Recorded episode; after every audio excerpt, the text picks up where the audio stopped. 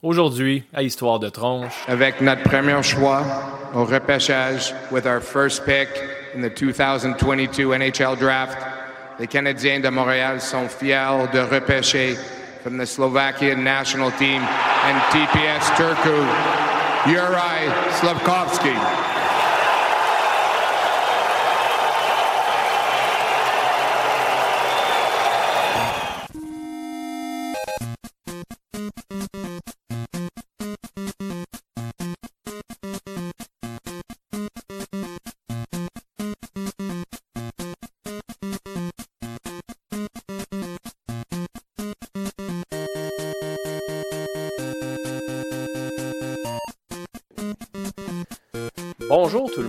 Tout le monde, bienvenue au 87e épisode d'Histoire de Tronche, un podcast où on parle de lutte, de jeux vidéo et de films d'horreur.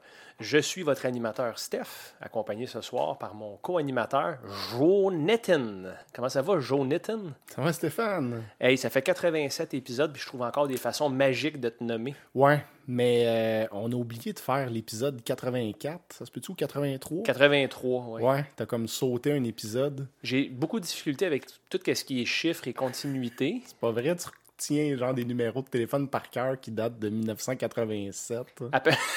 le pire, c'est que c'est précisément cette année-là. Je sais pas comment t'as fait, tomber dessus pile. Mais oui, euh, c'est vraiment juste une, erreur de continuité, de continuité de ma part, dis-je.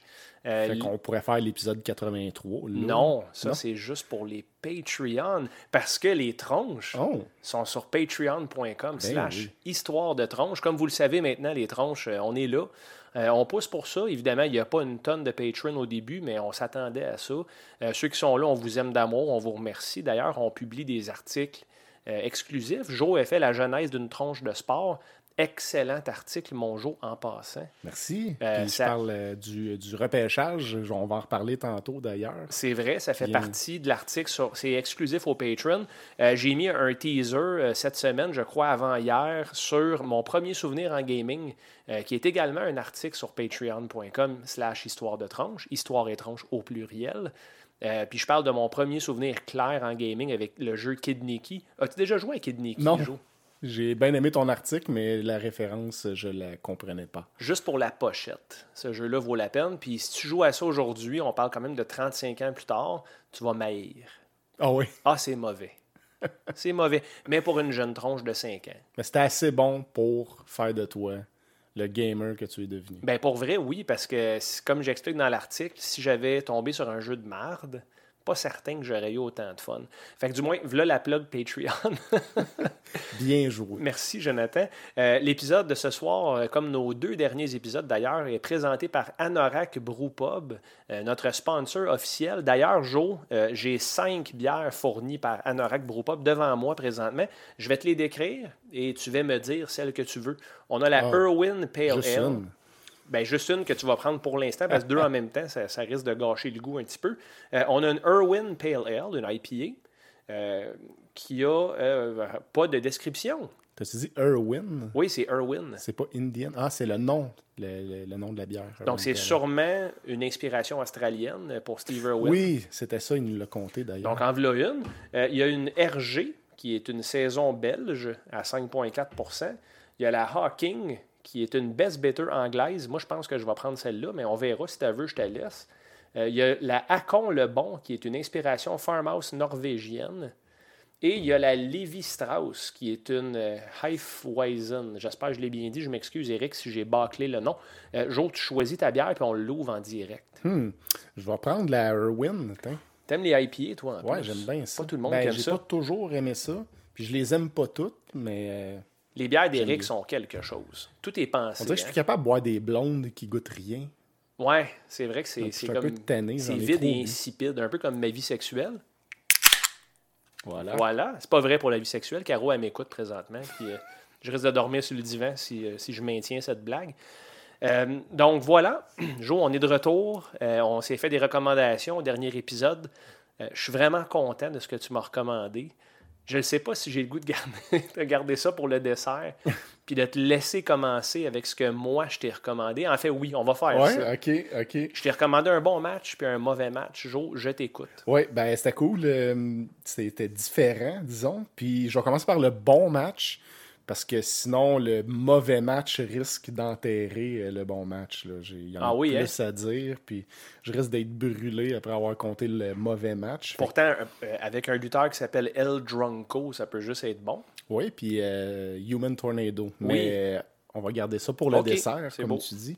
Donc, on commence par Balls euh, Mahoney versus Masato Tanaka. Ah, c'est qui est hot, Tanaka, hein? Très hot. Euh, Il y avait une grosse feud avec euh, Mike Awesome, qui était un de mes préférés à ECW, là, un vrai bon big man qui est mort tragiquement. Peut-être le meilleur big man de sa génération, facile. Oui, et c'est un peu sous-utilisé après ECW, là, mais euh, on en reparlera un moment donné. Euh, ça se passe à ECW Hardcore Event 2000. Euh, je ne sais trop où. La foule est crazy, mais euh, il y avait le- leur, leur fan euh, dédié. Puis aujourd'hui, à EW, je trouve ça ça me donne un petit feeling des fois. La foule est quand même très engagée. À EW, c'est une des choses qui rehausse le produit qui n'est pas toujours au top.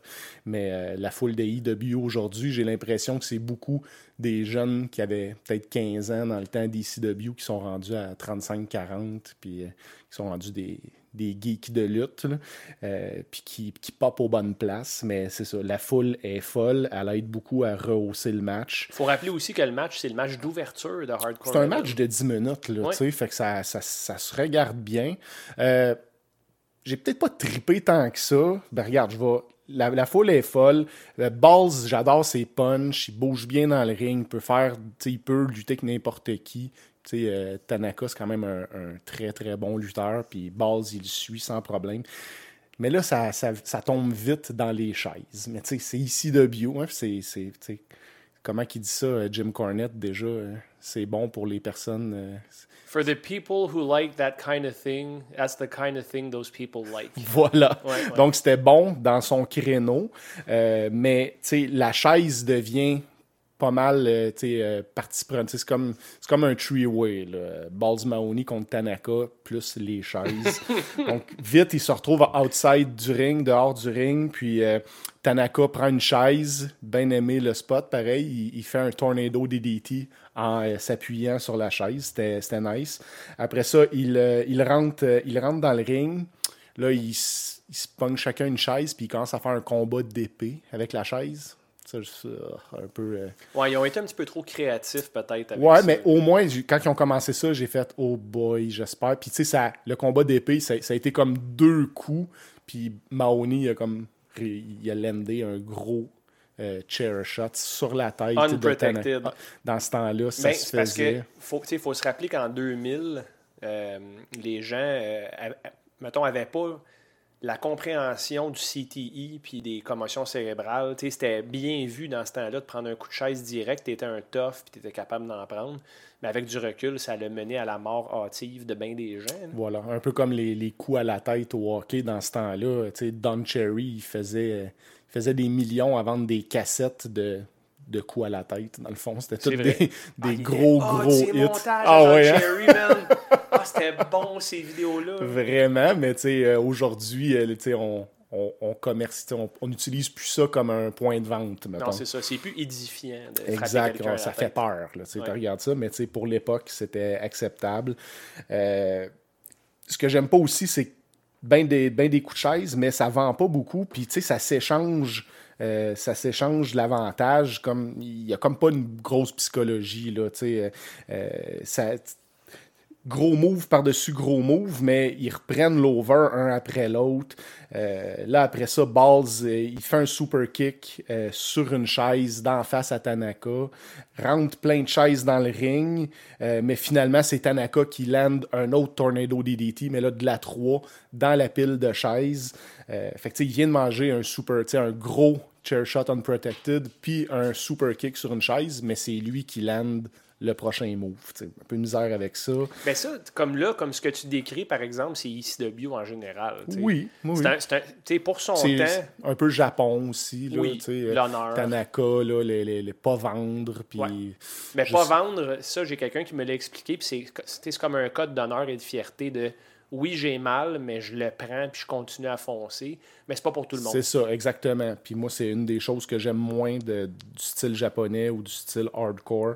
Euh, après ça, de suite après avoir reçu un tornado DDT d'un chaise, euh, Balls Mahoney se retrouve à faire un, Mi- Michinoku driver. Fait qu'encore là, il n'a pas vraiment vendu le move, c'est lui qui fait le move suivant.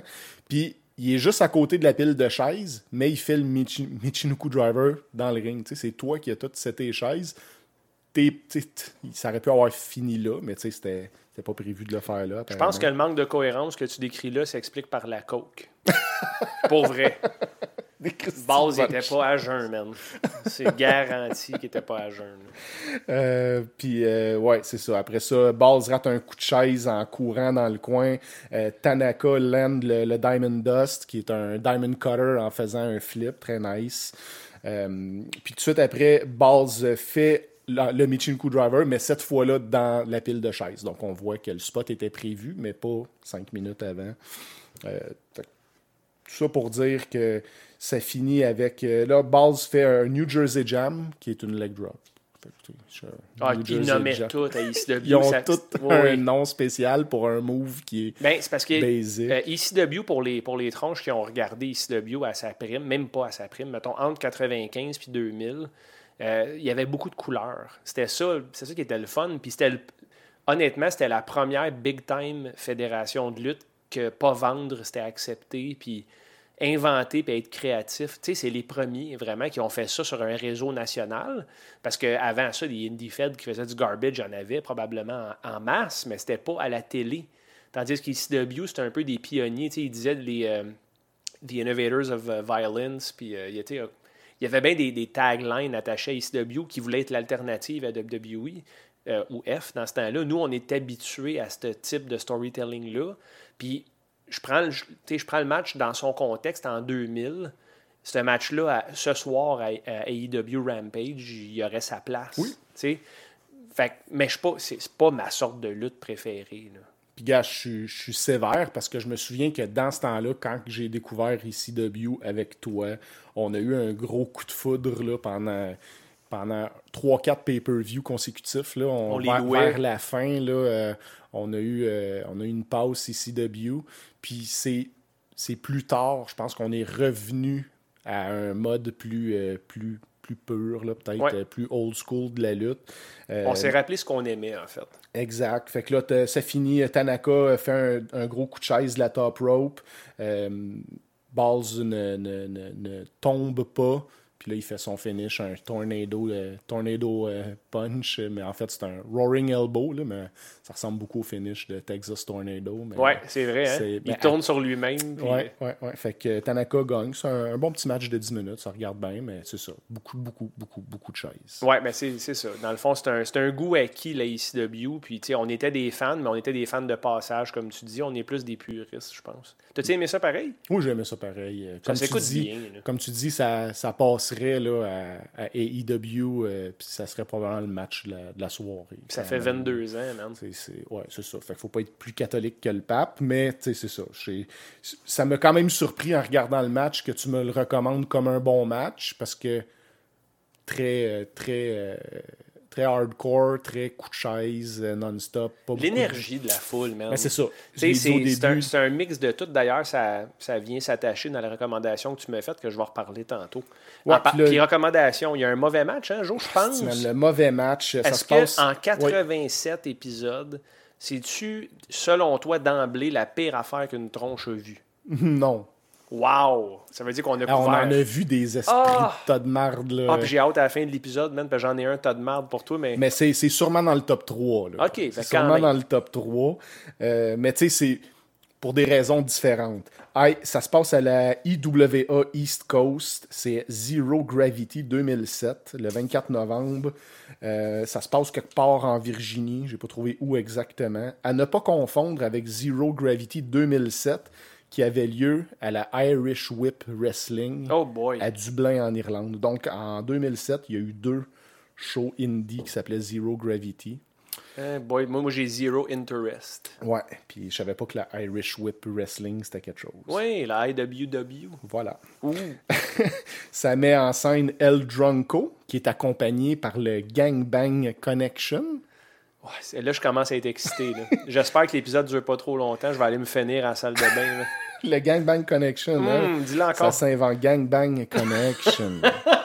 le Gangbang Connection est composé de El Drunko, qui, Oui. est, euh, qui est un luchador, un Ah, genre oui. d'El Generico De avec Virginie. un masque, mais qui tout le temps sous, comme le nom euh, le dit.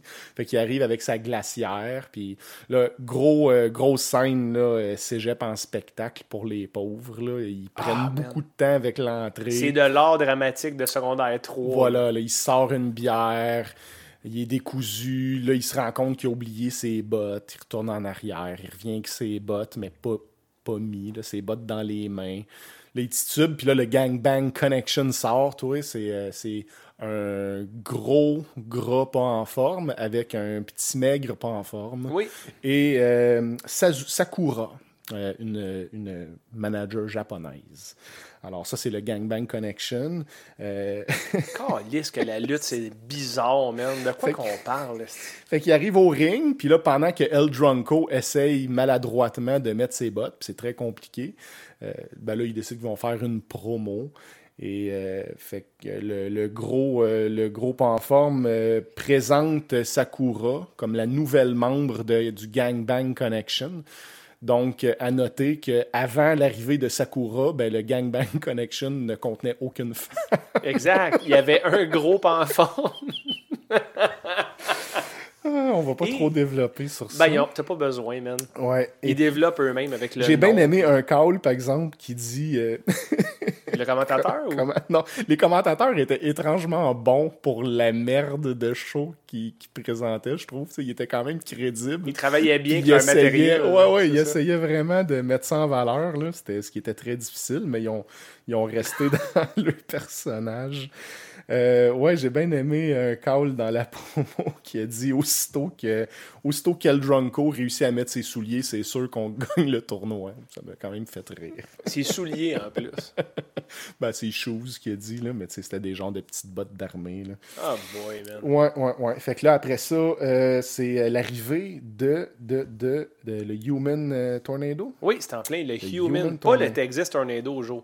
Non. La nouvelle version. Ouais. La version avec deux jambes, parce que Texas Tornado manquait une jambe, mais manquait un pied, en fait. Le Human Tornado, Ouais, ça peut être de Tornado Man, mais non, c'est le Human Tornado. Oui. Que sûrement que Tornado Man existait. Non, mais c'est parce qu'il tourne tellement. Ouais. Ça, ça fait du vent, man. Mhm. Puis c'est fou, Non, là, ce que ça fait un humain qui tourne. Ouais, fait que Human Tornado, le pire, c'est que c'est quelqu'un dans la lutte, ce gars-là. Euh, Ah, ouais, hein. Ouais, il a lutté. euh, il, a- il- il se fait présenter euh, comme étant. euh, comme étant le. Attends une minute, faut que je le trouve. Là. Ça Ah, prends ton temps. C'est un YouTube sensation et ils l'ont présenté également comme étant le seul homme noir dans le film euh, Nacho Libre. OK. Ah, OK. C'est ouais. un genre de, de- d'acteur de soutien dans ce film. Il a joué dans Nacho Libre. Il, rep- il était euh, El Snowflake dans Nacho Libre. Et c'est un noir. Et c'est un noir qui, qui est habillé un peu comme Slick. Euh, faut que je lis. Il y a un Wikipédia, ce gars-là. Ça s'invente pas. là. Il y a quelqu'un qui a pris le temps. Human Tornado, il y a un Il y a un Wikipédia. Il a déjà lutté à CZW. c'est- absolument lui qui a fait l'article. Sûrement. Il a Ben, n'y a aucune question, en fait. Mais il a déjà lutté contre Cesaro, euh, qui est euh, Claudio Cas- Cas- Castagnoli, ouais. Castagnoli. Qui est rendu à en Il a été tag team champion avec El Generico. Mais il a pas l'air d'une merde, euh, Human Tornado. Quand tu le vois à première vue, il a l'air d'un indie wrestler. euh, C'est ça, c'est ça. Mais il a, il a base, quand même été un indie wrestler euh, en vue. Là, il a lutté, euh, il a été champion de la euh, Guerrilla, euh, Pro Wrestling Guerrilla. c'est pas rien, ça. Steen a lutté là ça. longtemps. Ouais, puis Generico aussi. Aussi, il était tag ouais. team champ. il y avait une grosse feud de Steen Generico là-bas. D'ailleurs, les tronches, je vous recommande de regarder ça. C'est très bon, ça. Ouais, donc, fait que le match commence, puis le, El Dronco, il, il rate ses, ses, ses moves un après l'autre. Il commence en faisant un moonsault dans le, dans le vide. Euh, two count. Après ça, il fait des stepettes, il tombe. Un autre two count. Là, il essaie de faire un springboard dans, dans un câble, il tombe sa tête. Two count. Fait que c'est vraiment un, un match de, de, de cirque. Là, Mais c'est comme un match de comédie, c'est pas comédie, drôle. Ouais, c'est ça. Euh, là, après ça, ils sortent du ring. J'ai quand même un peu ri la blague. Ils arrivent, euh, ils se battent dans. C'est un gymnase d'école en passant. Euh, trois quarts vide ou je dirais même quatre cinquièmes vide. là. Puis- généreux, même. gymnase d'école, ça donne pas tu sais, la meilleure t'sais, C'est le look. pire éclairage. Ouais, exact. Puis là, ils se mettent à, à se, à se battre dans la foule, mais tu sais, on voit aucun spectateur, là, mais dans, disons, dans les, les alentours de la foule. Puis ils arrivent devant une pancarte qui est vraiment marquée euh, les règlements du gymnase. Puis là, ils se rendent compte qu'il est marqué euh, No fighting dans un des règlements. Fait que là, ils arrêtent de se battre. Puis là, bras dessus, bras dessous, ils se raccompagnent les deux vers le ring parce que dans le ring, le ring est dans le gymnase, fait mais eux autres ils ont décidé que dans le ring c'est correct. Fait que ils se rendent jusqu'au ring, puis là, ils- Ça t'a fait popper, ça? ouais ben quand même. Moi aussi. quand même Je suis quand même content hein? que tu l'avoues parce que ça m'a fait sourire. Sourire, voilà. Un- rendu là, j'avais accepté qu'il n'y aurait pas de lutte. T'avais accepté que c'était de l'art dramatique pour les pauvres. là. Oui, c'est ça. Donc, euh, ça, c'est très oubliable là, euh, comme match. À part de ça, qu'il y a-tu de quoi à dire vraiment? Ah ouais, euh, Tornado, à il se met à danser en donnant des coups de pied. Mais, tu sais, danser comme... C'est pas, pas bien. Il dansait comme une jig russe. Ouais. Puis là, il donnait comme un coup de pied à chaque fois. C'était vraiment, vraiment triste. Pourquoi qu'on regarde la lutte, man? Tu sais, Ah, c'est- Après ça, Beat It part. La tune Beat It part. Ouais, c'est ça. Dans là- les haut-parleurs. Ouais. Puis là, tout le monde se met à danser. Drunko, il fait Ouais. la chorégraphie de, de Beat It. Ouais, ouais, ouais. Puis l'autre aussi, il danse, puis il fait une split. Je me Euh, là, El Dronco se met à courir après euh, Tornado avec une bière dans les mains, comme pour, le, pour y lancer de la bière. Puis Tornado, il a vraiment peur, fait qu'il il se sauve. Il a peur de recevoir le liquide, quoi. Ouais, il a vraiment Ouais. peur. Non, je comprends, tu sais, être trempe. ça peut fucker ton Wikipédia, ça. Vraiment. Fait que One là- day, this man was wet.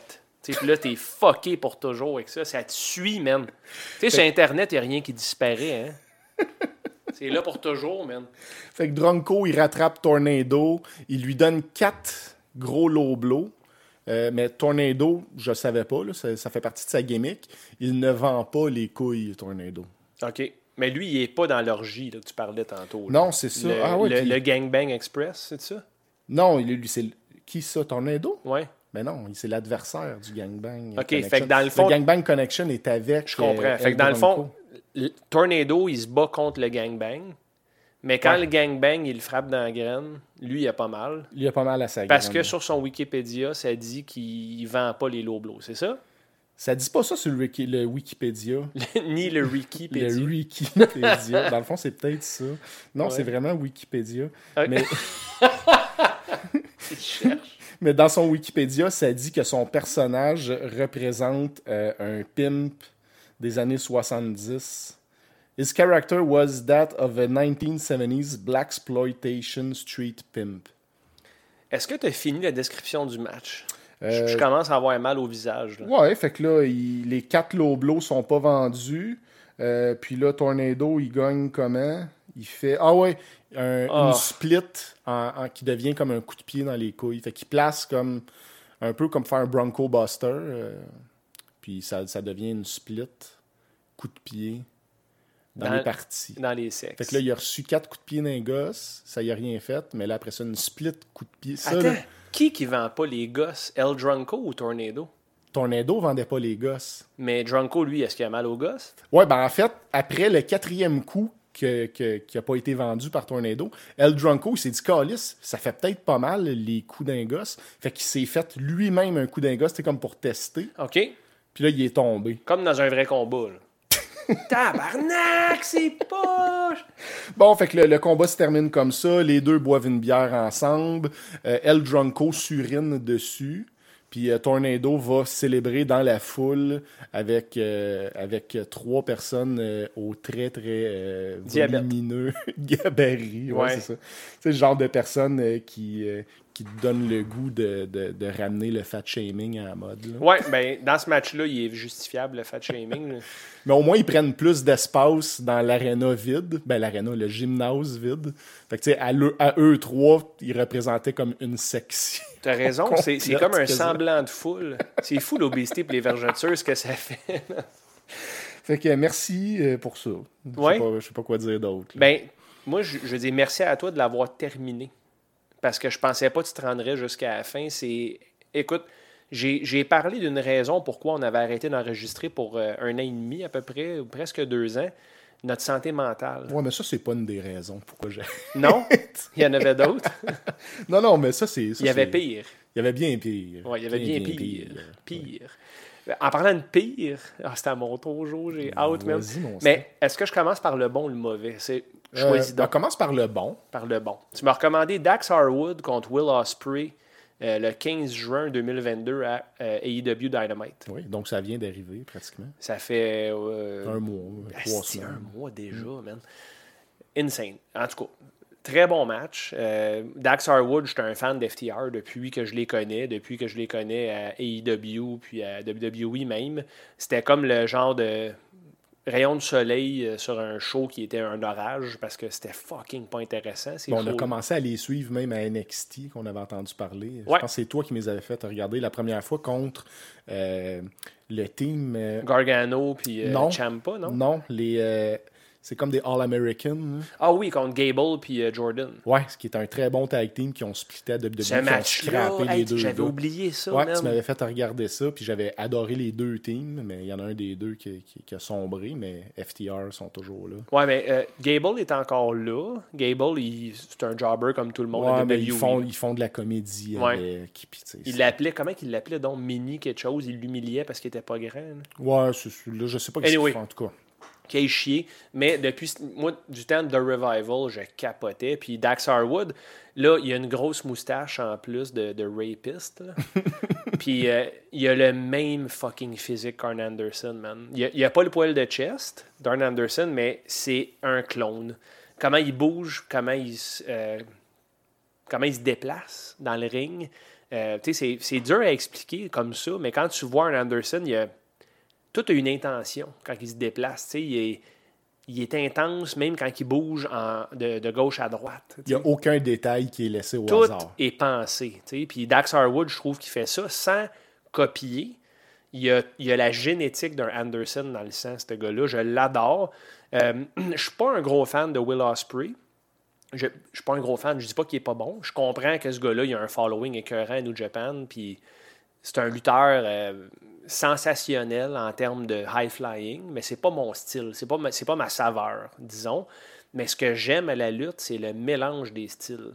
Puis je trouve que le style de Harwood puis de Osprey peuvent pas être plus loin l'un de l'autre, mais ils ont quand même réussi à faire de quoi d'écœurant en termes de symbiose parce que c'est pas évident de ralentir le rythme avec un Will Osprey puis de garder le match intéressant pareil parce que c'est pas un one-trick pony, Will Ospreay. Ça serait pas fair pour lui de dire ça.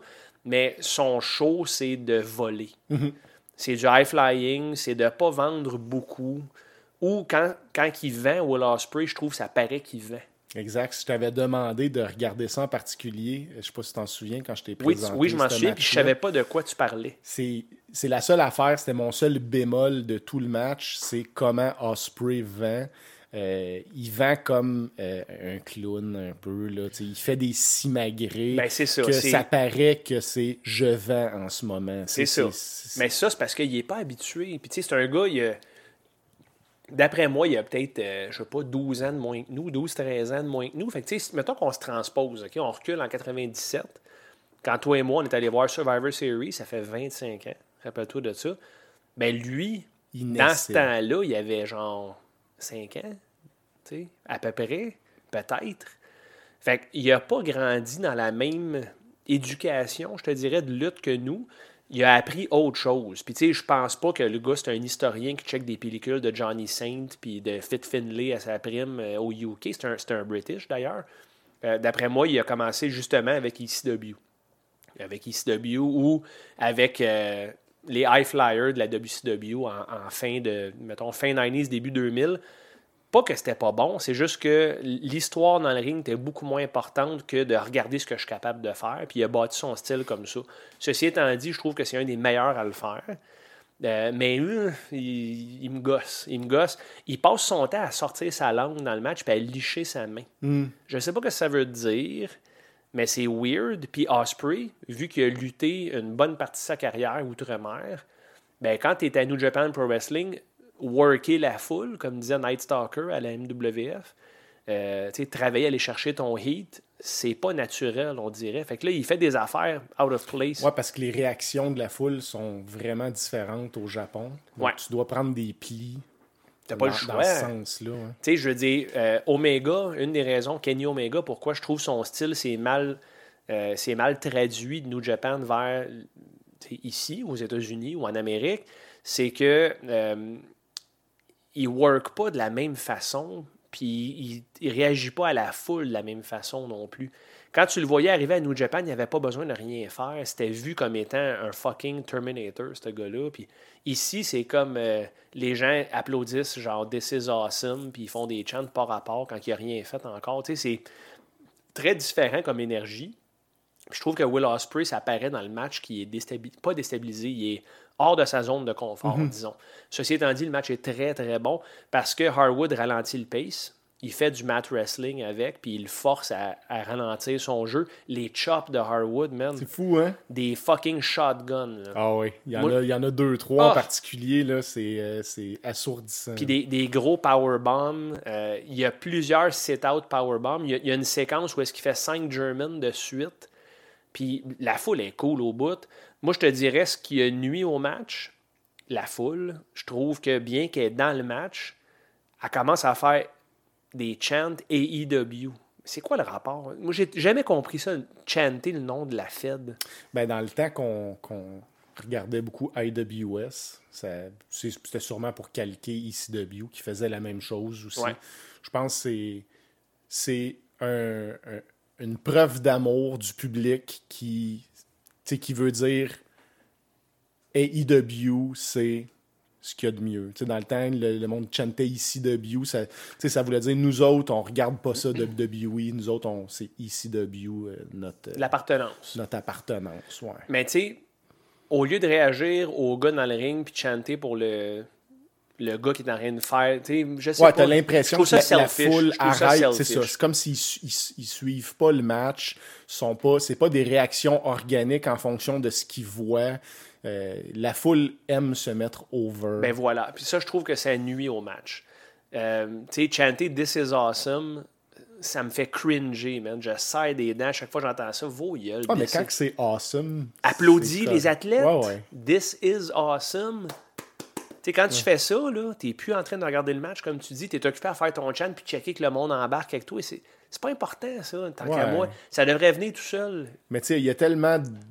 Dans le temps qu'on regardait de la vieille lutte, ça arrivait souvent des foules complètement mortes. J'aime quand même mieux Oui. la foule AEW que. J'haïs pas ça. Sais, la foule Madison. Square Garden, là, qui est. Qui est... Je cherche des bémols, Joe, parce que c'est Oh, le oui. bon match, puis pour vrai, il n'y avait pas grand-chose à dire.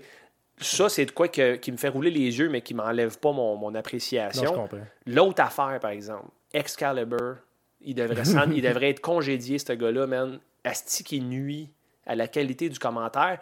Et Jim Ross et Chavani sont là avec lui, puis les deux sont écœurants. Je trouve que Chavani, il, il est parfait. Dans le match, Chris, il est rendu à 60 quelques années. Dans ce match-là, je trouve qu'il il parle, il ponctue aux bonnes places, il dit les bonnes affaires. Tu sais, C'est un, un fucking vétéran. là. Il, a- il a 40 ans de métier quand même. Mais Ch- Chavani, en général, il me déçoit. Puis j'ai jamais aimé Chavani des 90s. Mais là, vu qu'il est à côté d'excréments, Ouais. Excalibur, il paraît bien, je trouve. Puis Jim Ross est correct aussi dans le match. Je trouve que il a l'air hyped. Il a l'air dedans pour vrai. Il avait hâte de voir ce match-là. Ouais, Excalibur, c'est un peu comme le chum des, euh, Des VT en arrière. Là, puis on dirait qu'il est là pour. euh, parce que si, si euh, JR emmènerait trop large, ben, il enterrerait peut-être. Comme il y a eu déjà, il y a déjà un peu de, de heat avec JR. Que, par exemple, il n'aime pas Orange Cassidy, puis ça paraît. J'espère. mais oui, je le sais, mais tu sais, c'est comme là-bas, c'est, c'est, c'est comme un. il- il, est, il est quand même placé haut sur la carte. Il a de l'air important dans les projets des dirigeants. Puis JR, lui, il a de l'air de s'en colisser un peu là, des projets des autres. là. Des fois, quand ça devient. Si ça, ça, ça- ça le fait rouler les yeux, tu vas le sentir en ondes. Puis là, des fois, on dirait que ça fait des petits accros avec euh, Excalibur. Ouais, mais Excalibur, il peut aller chier. Je veux dire, moi, l'ami des boys, Ouais. j'écoute la TV. Là. Puis en général, les gens payent pour ce réseau-là, pour l'avoir. Puis là, t'as un esti là, qui. Je sais pas, man. il est comme Mike Tenney, OK, en termes de geek, mais moins hot. Mike Tenney, je le trouvais très professionnel. Puis il était à sa place, puis il savait quand donner son opinion. Ben, tu n'avais pas l'impression justement qu'il Il y avait un pas. agenda. Voilà, c'est en plein ça. Ben là, je compare, tu sais, c'est c'est deux, deux affaires, mais mettons que si je prends le, le three-man booth WCW, dans le temps, Mike Tenay était là avec euh, Bobby Heenan puis Chevalier. Ben, Mike Tenay, c'est Excalibur aujourd'hui. Mhm. Mais Excalibur, c'est un puceau, puis il est pas mal moins impressionnant. Fait que, Puis il commente avec un masque de, de Lucha fuck, il est gros. ridicule. Tu sais, il est gros, là, je veux dire. C'est c'est genre de bajou d'hamster, il déborde du masque. Enlève ça, dude, là. Mais le, fini, là. le springboard powerbomb de Dax, c'est hot? La tête a rebondi, man. Ouais, puis comment qu'il réussit à. Tu sais, tu disais des sitting powerbombs, là, comment qu'il réussit à s'asseoir avec le dos drette, puis avec les, les jambes qui embarquent par-dessus les épaules. Je sais pas si vous le voyez, là, si tu Ben, comprends ce que je veux Liger, dire. Jushin- Pareil comme Liger, Liger. mais Liger, il landait souvent sur le dos. Ouais. Il roulait un peu sur le dos parce que c'est difficile de faire. Des fois, il y, a il y a du monde qui font ça aussi avec un pile driver. Moi, les pile drivers, si tu fais le pile driver puis tu roules sur le dos. Pas comme le Harley Race, Comme. Harley Race. Ton grand chum. J'ai ça. Puis les powerbombs assis, je trouve ça beau si tu arrives vraiment assis comme faut. Des détails, là, mais ça, j'ai adoré ça aussi. Ouais. Fait que tu sais, c'est- excellent. Excellent comme match. Puis écoute, c'est quand même. euh, le clip dure 18 minutes. T'enlèves les entrées, puis le. Le gaga après. Le gaga. Qui est quand même bon, je trouve, le, Wow. Ah oui, tu l'as pas Non, regardé? non, parce que je ne vais pas suivre l'histoire de semaine en Je semaine. comprends. Fait que tu sais, c'était un, c'était un- un 14 minutes soutenu de bonne lutte. Puis 14 minutes, là, c'est long. C'est quand même un long match, C'est un long- surtout pour un mid-card de même. Ben, puis surtout pour ce que toi et moi, Jo, on a appris à, à aimer en lutte, c'était pas des 14 minutes, c'était très rare. là. C'était des gros matchs 14 minutes. Puis je trouve que c'est mieux d'en faire moins, puis de, de mieux bâtir ton histoire que d'en faire trop, comme tous les estimes de matchs maintenant. Surtout à TV. Mais celui-là, il, il était parfait. Fait que merci.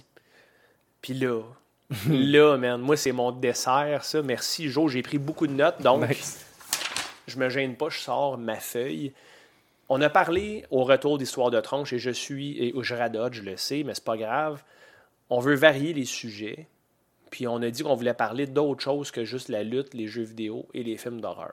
Je suis d'accord avec ça parce qu'on a plein de passions. Toi, particulièrement, tu es comme euh, sur le spectre à la limite. là. Avec le sport, ouais. T'aimes genre 29 sports, dont certains que je savais pas qu'ils existaient.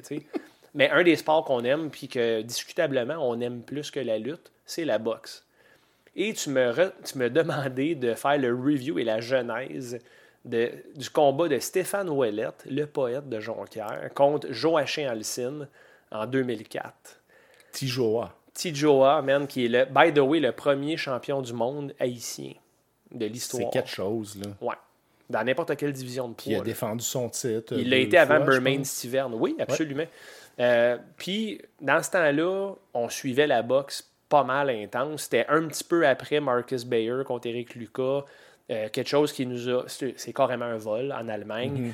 Euh, ça nous a fait mal physiquement. Ah, ça. Lucas, on l'aimait. C'était c'est tellement un bon gars, c'est tellement une histoire. Le gars, c'était un col bleu. C'était le faire valoir de Stéphane Ouellette. Dans, Ouais. Au début des années, 80, des années 90. C'était les deux, c'était C'est les ça, deux. les, mais, mais les, deux Québécois francophones qui étaient vus comme étant présentables à la TV, c'était, comme tu dis, Éric- euh, Stéphane Ouellette, numéro 1, Éric Lucas, numéro C'est 2, ça. puis tu avais les Hilton, qui n'étaient pas des francophones. puis qui était souvent pas avec la même promotion. Puis C'est ça. Au début, en tout cas, ils ont eu des années là, euh, de, de galère, là, puis ils ont disparu un peu de la map.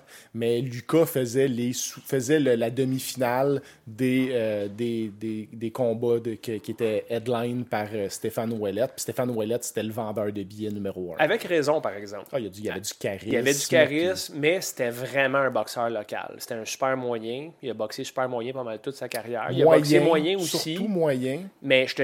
Ah oui, c'était Surtout principalement moyen, moyen. ouais. euh, quand, quand, quand il s'est pogné contre, euh, contre Dave Hilton, c'était à poids moyen, euh, si je ne me trompe pas. Puis après ça, ils ont monté.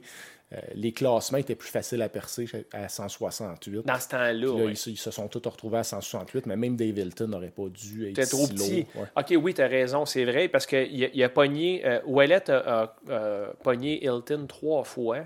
D'ailleurs, il a perdu. Le premier combat, il l'a perdu au 12e round. Il gagnait au Hmm. point. Puis il s'est fait, il s'est fait pogner par Ouellet par une de ses estis de gauche, man. Par Hilton. Euh, excuse, par Hilton. Puis Ouellet était entre les cordes. Puis il restait, je pense, 10 secondes au 12e round. À peine. Puis Ouellet allait gagner. secondes. Il gagnait sur les, toutes les cartes. Puis Hilton s'est mis à rentrer des coups unanswered. Ouellet, il se défendait plus. Puis le ref a arrêté. Il a wavé le combat. Puis c'est correct. Oui. Ouellet, ça se tenait même pas. Non. Mais il n'y avait aucune conscience du temps qui restait dans le combat. C'est une erreur. C'est ça. Puis- Après ça, Ouellet a repogné Hilton dans un rematch, s'est fait knocker au troisième round, Ouais. dominé. Puis il y a là, il y a eu deux autres ou trois autres combats contre des gars des faire-valoir. Euh, Ouellet a boxé 99% de sa carrière au Canada, au Québec en fait. Il a boxé deux, trois faire-valoir, puis il a repogné Hilton une troisième fois, puis Tabarnak, il a gagné. Ouais. Puis à- quand il l'a pogné pour la troisième tu fois, penses, qu'il a fait, qu'il a dit, il faut que je le pogne encore, man. Je l'ai la tête, je, dans la tête, puis... euh, l'orgueil, la stupidité. Oui, beaucoup de stupidité, man. Quelle épée. Mais en plus, le troisième combat était pas supposé d'avoir lieu. C'était en sous-carte. C'était- c'était- Cette carte-là, je l'avais louée avec mon père puis euh, C'était mon Gatti, ancienne hein? copine. Puis ouais, c'était en sous-carte de Arturo Gatti contre euh, Robinson. Hutchins- Ah non, t'as raison, c'est contre. euh, Hutchinson. Asti, man, attends, là. C'est pas contre euh, Ivan. Asti, j'allais sur Ivan Robinson? Non, Non? non, non. C'était euh, c'était un combat un peu euh, comme mm, entre deux gros combats. Gatti se battait tout le temps au New Jersey. là. Ouais. euh, Atlantic Atlantic, City. City. Puis c'est son seul combat qu'il a fait au Québec. Puis c'était contre un gars euh, invaincu avec une belle fiche, mais qui était pas. euh, Hutchinson, c'est Hutchinson, Ah, bref, c'est ça. Un noir avec des, des cornrows, là, des. Ça, qu'on- exact. ouais. Avec des, ouais, des tresses. Puis euh, en sous-carte de ce combat-là, il était supposé d'avoir Dave Hilton contre. euh, si je me trompe pas, c'était supposé d'être contre Dingan Tobella. La Rose de Soweto, Le, le combat est tombé à l'eau. Puis euh, finalement, euh, ils ont mis Ouellet en, comme en remplacement de dernière minute pour pogner Hilton. Hilton, c'était fou cette carte-là, dans le sens que Hilton savait déjà qu'il s'en allait en, prison. euh, ou non, il savait déjà que sa bourse, elle serait toute retenue. Puis ça s'en venait, là, ses problèmes avec la justice là, pour avoir agressé ses filles. Puis ses filles, c'est les filles de la sœur d'Arturo Gatti, qui était sur le main event. Puis il le savait, là. Puis Arturo Gatti, lui, personne ne savait ça au Québec, là. mais Arturo Gatti, lui, il savait, il est dans la famille, il savait que Dave Hilton avait abusé de ses nièces. Puis ça a l'air que, que Arturo Gatti, euh, pendant à peu près 24 heures, il courait en limousine aux quatre coins de Montréal pour essayer de trouver Dave Hilton pour y péter à la gueule, il voulait le tuer. C'est tellement folklorique. C'est fou, penses. man. Puis tu sais, c'est- deux Montréalais, là. Tu sais, Ouais. Gatti, c'est un gars de Saint-Léonard, là. Ouais, ouais, C'est incroyable, C'est pareil. C'est fou. Puis ouais, c'est ça. Fait que c'est. c'est- c'est- Ouellet euh, a eu euh, l'appel pour un troisième combat euh, out of nowhere. Puis Qui a gagné? il a gagné presque toutes les rounds. Puis, tu sais, Ouellet avait un excellent jab. Tu sais, c'était ça la force de Ouellet. C'était un, un double jab qui rentrait tout le temps. Puis, il a battu, il a, il a battu Hilton avec ça. Puis, ça, ça lui a donné une shot à un gars classé. En 2000, euh, c'est-tu en 2000? Oui, en 2001. Euh, il y a à Las eu Vegas. à Las Vegas, au MGM Grand, seulement son troisième combat à l'extérieur du Québec. Il a pogné Omar Chika. Puis Omar Chika, c'était un, un, un boxeur euh, top 10 dans ce temps-là, mais qui était battable. Tu sais, euh, ça, ça Eric Lucas l'avait battu. après. Oui, mais Après. il l'a battu après. C'est Ouais. ça. Mais sans- Mais une de ces deux défaites à Omar Chika, c'était contre Joe Calzaghe. quand même. Il s'est fait Puis- knocker au cinquième Je pense qu'il avait fait mal à Calzaghe. Tout le monde comme- faisait mal à Calzaghe. C'est pour ça qu'il était aimable, ce boxeur-là. Il, se rend- il- il tombait, il avait mal, mais il revenait pour gagner. Euh, fait que là, au- Ouellet, je, vais parler de ça avant de parler du main event qui est euh, Ouellet contre Alcine. Euh, Ouellet contre Omar Chika au MGM Grand à Vegas le 7 avril 2001. C'est important de préciser que Ouellet euh, est un gars qui a des problèmes de consommation d'alcool et de mescaline. La mescaline, c'est pas, c'est pas doux. C'est pas comme fumer un joint. Là. Non, puis c'est pas une drogue de performance non Oh, plus. Chris, non. C'est... Apparemment, quand si tu prends de la mescaline, tu te sens comme si tu avais bu 50 bières à peu près. Là. Tu sais, genre, tu vois en widescreen. Tu perds le haut et le bas de ta perspective. Fait que là, puis Ouellet en consommait dans ce temps-là. Hein. Je dis pas euh, la veille, là, mais ça devait pas être bien loin de la veille. Puis là, il était à Vegas. Il était sur le party. Puis est-ce que tu savais que juste avant d'aller à la pesée, Ouellet a pogné une envie de pisser? Puis il est allé pisser sur les haut-parleurs puis la console de son, man, du MGM Grand. Ça a fait des sparks. La police s'est pointée. Il a failli se ramasser en tôle. Mais il y avait Dino Clavet, qui est un autre boxeur euh, québécois bien connu là, des années années 70, 80, 70-80, ouais. Euh, Clavet a, a dit Non, non, ouais, oublie ça, là, il n'y a rien arrivé de ça, puis tout. Mais c'est c'est sorti plus tard que Clavet, excusez-moi, Anorak me fait roter, Clavet essuyait la piste par terre avec des linges à vaisselle. Euh, Ouellet a failli perdre son. Ouellet, il pensait qu'il allait, qu'il était rendu dehors. Là. Il y avait comme, je sais pas trop, une partie, je pense, aménagée, qui avait des arbres, puis tout. Puis lui, dans sa tête de, de, de gars sur le party, pas très intelligent, il s'est dit Ah, je suis dehors. c'est- je peux Ouellet pisser. à Vegas, qui sortait jamais du pays, man. Il est allé à Vegas, qui est une ville de party quand même, on s'entend. Pisse sur une console électrique, puis sur des haut-parleurs. Ça donne pas des bons résultats. Il a failli, ça a failli annuler le combat. Finalement, ça a passé. Ils ont réussi à les convaincre que non, non, c'est pas arrivé, ça. Ben, c'est arrivé en tabarnak. Et euh, Ouellet, dans cette fight-là, le premier round, là, je sais pas si tu te rappelles du combat, Premier il a round. dominé le round. Dominé le round au jab. Ah, c'est euh, au deuxième qui s'est fait. Man, au premier round, Ouellet dominait avec son jab. Chica, l'œil quasiment fermé, l'œil gauche était mauve. là. Puis c'est euh, Yvon Michel puis Jean-Paul Chartrand, senior, qui font le commentaire, qui sont encore actifs aujourd'hui. C'est hot en crise 20 ans plus tard. 92 ans, le bonhomme. Pense. Aujourd'hui. Puis il, il- sonne pareil que dans ce temps-là. là. Il disait une coupe de corps impertinent en passant. là. Mais, premier round, mais là, Ouellet s'assoit, puis il respire par la bouche, man. Puis il est pas capable de reprendre son souffle. Fait que là, son, son team dans le coin, il, donne de l'eau, puis clavé. Il dit Ok, calme-toi, calme-toi, respire, man. T'as gagné le premier round, puis tout. Le deuxième round, ça n'a pas été très long. Ouellet se rend compte que Chica veut le knocker. Parce que Chica, il headhunt. Là. Il essaye de le knocker. Puis apparemment que Chica a dit à son coin, je le couche là. là. Je suis tanné, là. Ah oui. Je le couche là. Et il a réussi. Il a pogné euh, Ouellet sur l'oreille. Ouellet a tombé, man, comme dans un cartoon, de côté. Il s'est pété la tête sur le ring. Puis il voulait plus continuer. Il s'est relevé, puis il a montré au ref que non, ça me tente plus de faire ça. Gassed out. Gassed out Au deuxième. au deuxième, après avoir gagné le premier round, mais il avait tellement plus de cardio qu'il n'y avait aucune chance de survie. Puis il s'est mis à genre. Quand, quand Chica l'a atteint la première fois, Ouellet s'est mis à lancer des tapes. Il frappait avec le dedans de sa main comme pour se défendre, mais tu sais, il, a- il a tout perdu ses instincts de boxeur. là. Tout ça pour 50 000 US, qui est en passant sa plus grosse bourse à vie. Pour vrai, tu me niaises? Non, 50 Dans 000. aucun des combats contre Dave Hilton, il a fait 100 000. Non, Pour vrai. la plus grosse bourse de sa carrière, 50 000 US. Puis même contre Puis Alcin, il faisait pas plus que Non, ça. Chica. Ah, peut-être contre Alcine après, mais ça devait être similaire. Hey, c'est terrible quand tu y penses. C'est ingrat, man. Ingrat, pis t'étais à la TV, là. C'est Michael Buffer qui l'a annoncé, man. Puis tu pensais à ça, tu te bats gros max, sais, quand tu es rendu à ce niveau-là, deux, trois fois par année, euh, quand ça va bien. La dernière fois qu'il avait boxé, c'était en septembre euh, 2000. Tu donnes genre peut-être 10% de ta bourse à tes coachs. Tu perds peut-être la, la- la moitié en impôts. Ouais, puis ce, qui- puis ce qui te reste, c'est dans. pas épais, là. Non, puis pour Ouellet, ce qui reste, c'est dans Mescaline. Faut pas oublier, tu sais. Fait Ben, que c'est ça, peut-être pour ça qu'il recevait juste 50 000 parce qu'il recevait de la mescaline puis des caisses de bière aussi. c'est vrai, il était à Vegas quand même. ouais. Livré par Buffer à poil dans sa chambre d'hôtel. Let's get ready. Do, ouais, do mescaline? Ça se dit mal, ça.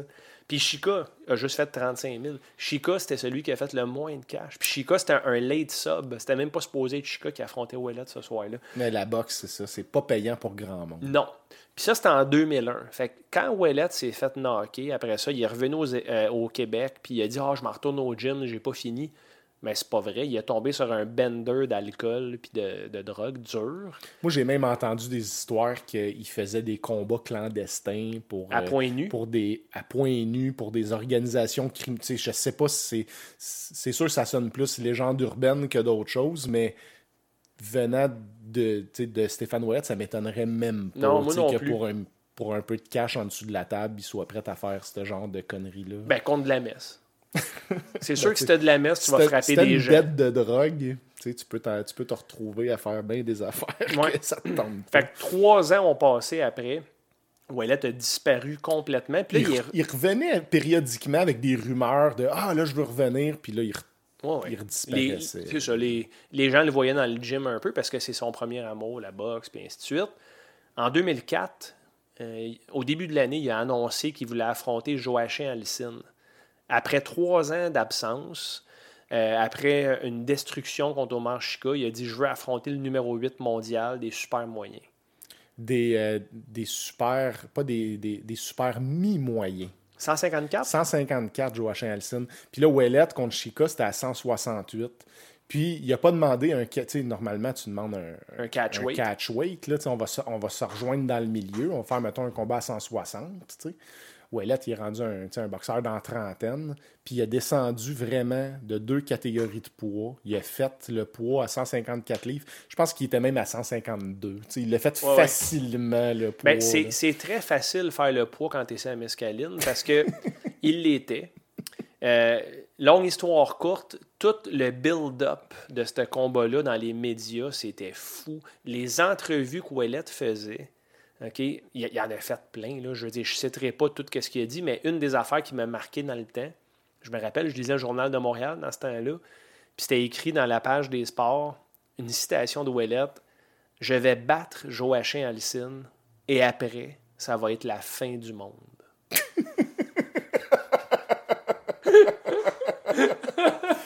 C'est un peu ça qui Ah! est arrivé, Ben, la malgré fin. qu'il l'a pas battu. C'était la fin de son monde. Aïe, aïe. Parce que ce soir-là, au Centre Bell, il y avait du monde en tabarnak. C'était la dernière carte promotée par Régis Lévesque, si je me trompe pas. Ouais. Ah oui, Ouais, Yvon Michel voulait pas la monter, cette carte-là, parce qu'Yvon Michel, il a, il a beau avoir bien des boxeurs qui l'aiment pas. Moi, je crois qu'Yvon Michel, il aime ses boxeurs, puis je pense pas qu'Yvon Michel, il aime ça, voir un Ouellette tomber bonne même. C'est c'est Ouellette qui a mis Michel la map. Au début, Ouais. Michel, il a commencé comme coach à, Ouais. à Jean-Pascal, à, pas à Jean-Pascal, à Stéphane Ouellette, avant de devenir là, le promoteur qu'on connaît. ouais.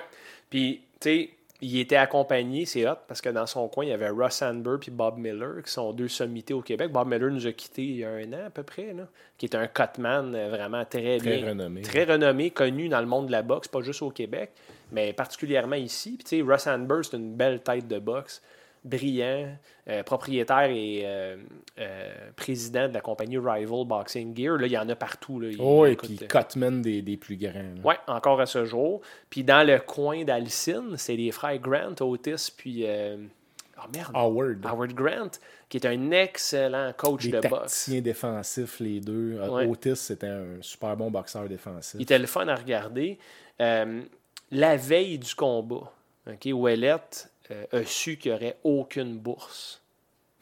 Fait que, tu sais, tantôt, Parce tu disais, est-ce qu'il a fait autant que contre Chica? Non, il n'a pas fait. Il a fait 0 La veille, il a su que sa bourse serait retenue parce qu'il n'a pas payé sa pension à son ex pour ses enfants. Ben, c'est correct. tu. Oui, c'est correct, mais, est-ce que c'est c'est motivant? Tu tu t'en vas te battre là, le lendemain pour 0 puis tu le sais que tu vas te faire humilier intérieurement. Là. Je pense pas que Wallet pensait qu'il allait gagner. penses pas? Non. Euh, écoute, il était accro à mescaline, il est blanc comme un drôle le soir du combat. Il arrive au ring en plus, puis vu que la, la- la qualité du vidéo sur YouTube, facilement disponible en passant les tronches, euh, c'est pas super. Vu qu'il est blanc comme un drap, il a des shorts blanches, on dirait qu'il est à poil. puis il, a- il est vraiment pas euh, physiquement imposant, il est Il est maigre. maigre. Ah, il a l'air Il y a comme fatigué, man. de masse Puis, musculaire. tu le vois dans sa face, pendant son entrée, il a perdu. Il a perdu le fight, c'était déjà terminé. Alcine était primed, mais primed. Ben, il était aspirant numéro 1. Huit? Pour... Il était numéro numéro 8 8, ok, mais sa il était, il division. était dans sa montée. Il était sur le bord de devenir champion. Mais tu sais, quand t'es top 10 mondial dans le 154, man, t'es quelqu'un. tu. Puis d'ailleurs, il est devenu champion. Puis tu tu pognes un gars que ça fait trois, qui revient de défaite qui date de trois ans. Tu sais, c'est c'est pas logique. Aucun sens. Mais il savait que ça allait le mettre sur la map, puis ça a fonctionné d'ailleurs. Euh, le combat dure 69 secondes. On rit, là, mais ouf! Ouellette essaye de jabber, parce que c'est ça, sa, sa carte de visite à Ouellette, c'est son jab. Euh, mais son jab mène nulle part. Puis Alcine aussi avait un bon jab. Dans ce temps-là, avait un meilleur jab euh, d'un gars qui était prime, 5 ans plus jeune que Ouellette dans ce temps-là. Le premier jab a fracturé le nez de Ouellette et a fait, selon ce que les gens disaient, une forme de Z dans son nez. Un Z. Avec un jab. Ça doit- Imagine-tu, mais visualise le Z, Joe. OK? Mettons, entre tes yeux, tu as le début du pont de ton nez. Tu as une ligne oblique, puis tu as une autre ligne droite. Et man, ça a dû faire mal en tabarnak. Le premier jab fracasse le nez, puis après ça, Ouellet a recommencé à faire contre, contre, euh, comme contre Omar Chica, à lancer des coups avec les paumes des mains, avec les épaules en arrière des pieds. À la boxe, quand tu es placé de même, tu attends de te faire knocker. Ses épaules étaient derrière ses pieds, puis il avait le menton dans les airs. Puis Alcine rentre deux crochets. Le deuxième rentre, man, au toast. Ouellet tombe de la même façon que contre Chica, ce qui est quand même ironique. Puis là, c'est terminé. Il pleure. Il pleure. Il est couché par terre, il a le nez en Z, puis il pleure. Ouais. Puis il est sur un lendemain de mescaline. Puis les cordes étaient blanches. si Fait que là, il se relève en essayant de se relever à quatre pattes. Il titube, il tombe nez sur les cordes. Puis il y a plein de Il y sang. a plein de sang. Le visuel était c'était Écoute, triste. C'était- J'espère que j'ai bien fait la genèse. Ah, de- t'as t'as très bien expliqué ça. ça. Puis, tu sais, c'est un. C'est pas fini, par contre. Oh! Parce que après il passe, euh, il passe à Alicine en entrevue. Ouellet, il est juste parti euh, en arrière, mais il a quand même eu une entrevue. Il passe à Alicine, puis Alicine, il dit Tu sais, tout le monde connaît Ouellet, mais il dit Là, c'est à mon tour. Puis, tu sais, moi, je suis une inspiration pour les jeunes. Un super bon speech après. Et après, on rencontre Ouellet dans le backstage en train de fumer une cigarette. T'as pas le droit de fumer au Sandbell. il s'en calisse. Il allume une smoke. Les journalistes commencent à y parler. Puis il dit Ok, Stéphane, euh, c'est quoi tes objectifs pour le futur? Et sa réponse, c'est Ben, euh, éteindre ma cigarette pour là. là. Et il éteint sa smoke. J'ai tellement papé, man. Quel gars attachant, par Très, exemple. très, très attachant. Puis il a été super candide dans l'entrevue d'après-match. Puis tu sais, je l'aime, Stéphane Ouellet. D'ailleurs, dix ans plus tard, il a fait un retour euh, contre un boxeur français. Je me souviens pas de son nom, mais tu sais, Ouais. c'était... Puis il a super bien paru. Il a perdu le fight, mais honorablement. Ouais, je trouve que il- ça a été un peu une rédemption. C'était un peu, c'était une grosse rédemption, Il y avait du monde qui riait de lui. Il est arrivé top shape, pire. top shape au combat, man. Puis ils ont pris un adversaire qui était, euh, tu sais, qui était un, je dirais pas un faire-valoir parce qu'il a quand même gagné, mais tu sais, c'était un gars prenable. Puis Ouellet avait clairement gagné, je pense, les trois premiers rounds. Puis après ça, il a, il a gazé un peu, puis euh, il a perdu les. Puis ça a-tu été arrêté Le combat? A-tu été arrêté avant Il, la il me fin? semble que c'était une décision. Il me semble. Mais ça Mais fait Cédric quelque chose. C'était partagé. Tu sais, c'était, c'était un bon combat. Puis euh, il, il a pu. euh, il a pu dire au revoir euh, la tête haute cette Oui, fois-là. oui. Ben écoute, puis pense à ça, Joe, il a juste 50 ans, Stéphane Ouellet. Là. Ah oui, mais ce gars-là, il a vécu euh, à 100 100 000 à l'heure. Ouais. là, tu sais, il- Il a vécu l'équivalent de deux fois une vie normale, même, parce que puis là, il travaille sa construction maintenant, puis il est heureux, il est en paix, il semble, du moins. Ouais, je- là. on, on sait pas trop, mais ah ouais. Puis Ouellet, ben, c'est, quand même un, un nom euh, historique là, Ouais. au Québec. C'est une dans- icône de la boxe au Québec. dans le patrimoine de la boxe, là, même s'il n'a pas été champion, euh, pour moi, il a été plus important euh, pour la boxe québécoise que des gars qui ont été champions, peut-être comme Joachim Alcine, justement, qui a. euh, on est allé voir euh, sa première. Moi, j'ai vu sa première défense contre Mosquera Ouais. au Sandbell. Puis, tu sais, deux ans avant, euh, Luciane Boutet euh, remplissait le Sandbell, Jean-Pascal remplissait le champ- Sandbell, mais euh, Alcine, lui, il le remplissait pas. là. Même, en étant champion du monde, Ouais, mais c'était une division de vide. poids, une division de poids un peu moins Un excitante. peu plate, les, les, les adversaires, mais tu sais, Boutet remplissait le Sandbell contre des adversaires euh, sur sa montée avant qu'il Ouais. soit champion. Il remplissait le Sandbell contre. Tu sais, t'aurais mis, euh, t'aurais mis une- un Labrador contre euh, Luciane Boutet, puis je pense qu'il aurait rempli le Oh oui, sûr, dans ses belles raison. années. là. Mais c'est parce que c'est parce que Boutet était pressenti comme étant un des meilleurs super moyens de l'histoire. euh, qui n'était pas le cas finalement, mais tu sais, il y a quand même eu, je pense, quoi, 12 défenses On de y son a titre. cru, on y a cru. Avec raison, il était excellent. là. Il a été brisé par Carl Froch, mais on en reparlera à un moment Mhm. donné, Joe. Hey, j'ai une question pour toi. Quoi? Qu'est-ce qui se passe de ce temps-là? Euh, Si on... Oh, il est moi, moi, moi, il m'a jamais accroché. Des, des, des, mots. Je suis complètement perdu. Ben, qu'est-ce qui se passe de ce temps-là? Moi, tout ce qui s'est passé dans la dernière semaine, c'est le draft Avec de raison. la man. Ligue nationale de C'était hockey big, là. qui se tenait à Montréal et que Montréal possédait le premier choix au total. Déjà là, ça s'invente pas. tu sais, C'est plutôt rare euh, qu'on voit ça. là, que le- Tu veux dire le, le premier choix et la que ville. la ville? haute possède le premier choix. Euh, sérieusement, ça a été. Moi, je regarde le, le draft à tous les années. C'est pas pour tout le monde. C'est, euh, ça peut être un peu, un peu plate. là, pour C'est lent. certains. Je trouve ça slow, même. Ouais. Euh, mais c'est le meilleur draft que j'ai vu de ma vie. Puis, Hey, t'es t'es toutes vues? oh, je les ai pas mal toutes vues. T'es-tu sérieux, man? C'était excitant. Montréal sait recevoir. Euh, la foule de Montréal est exceptionnelle. D'habitude, c'est plate. Les drafts côté, la, la foule est parsemée, puis est morte. C'est surtout euh, des, la famille puis les joueurs repêchés sont là. Euh, la plupart des villes ne sont pas assez passionnées pour remplir un aréna avec un événement comme celui-là. C'est sûr que le fait de posséder le premier choix au total, ça a dû aider à la vente des billets, mais la foule était haute, à, à. Montréal euh, a réussi à bien enrober le tout, mais en plus, le nouveau directeur général, Kent Hughes, a volé le show. Euh, il y avait le premier choix au total. Le consensus, euh, c'était Shane Wright. Ça fait depuis euh, qu'il y a 15 ans qu'il est attendu comme le premier choix au total. Euh, si on recule 2-3 ans en arrière, on disait que c'était un exceptionnel. C'était un Sidney Crosby, c'était un Connor Bedard qui s'en vient, un Connor McDavid, euh, un, Un joueur... Connor McDavid? On- ben, Ils l'ont comparé à McDavid? ben, peut-être pas comparé à, à- à son skill set, mais à 15 ans, il a compté plus de buts dans la OHL que Connor McDavid au même âge.